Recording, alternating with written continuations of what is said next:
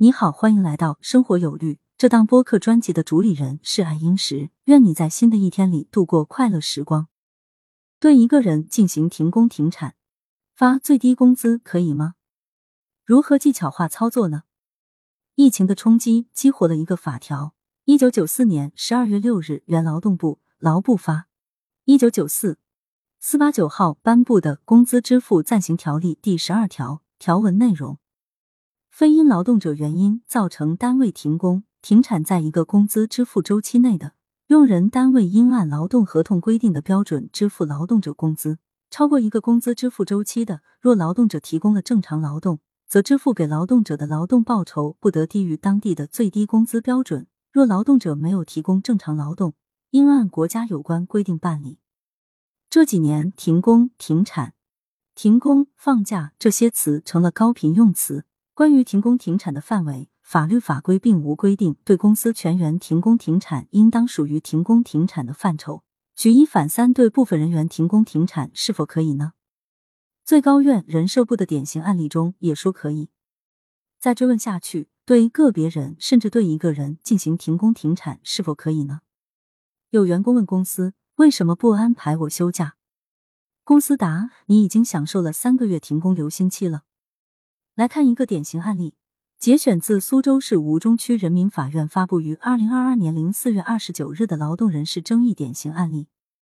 基本案情：某针织公司员工崔某入职已满十年，在生产一线工作，月收入超七千元。二零二零年某日，崔某至相关政府部门咨询了公积金、社保缴纳基数，并投诉公司缴纳不足后，收到针织公司的书面通知，内容为。针织公司以疫情影响接单量少、崔某年龄较大等为由，要求崔某休息三个月，并承诺每月发放最低工资。之后何时恢复视公司经营状况而定。崔某对此提出异议，并要求正常上班，但公司要求崔某签订书面声明，明确对公司社保和公积金没有异议，以后不会追究公司任何责任等。只有签署该材料后，公司才会撤回放假通知，崔某才可正常上班。崔某认为声明内容与事实不符，拒签。沟通无望后，崔某以公司放假通知严重损害其合法权益为由，发出解除劳动合同通知，并要求公司支付经济补偿金。针织公司不同意支付经济补偿金，最终崔某就经济补偿金事宜诉至吴中法院。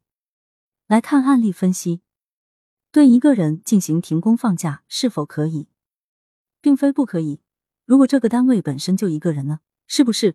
对一个人进行停工停产，不就是全员停工停产吗？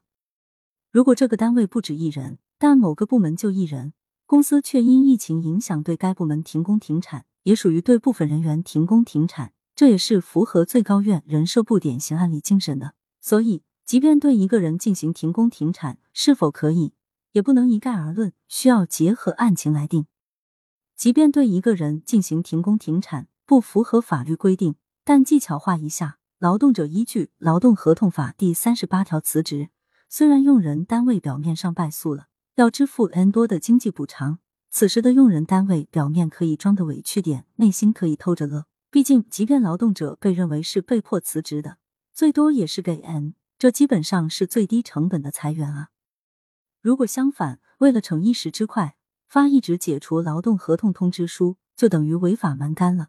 因为补偿金要 n 的两倍为起点了，这可是不可外传之秘啊！明白这一点，企业省了一笔钱呢。所谓宁可停工停产，绝不违章蛮干。据观察，用人单位对个别人进行停工停产，不怕劳动者利用《劳动合同法》第三十八条辞职，就怕劳动者不利用《劳动合同法》第三十八条辞职。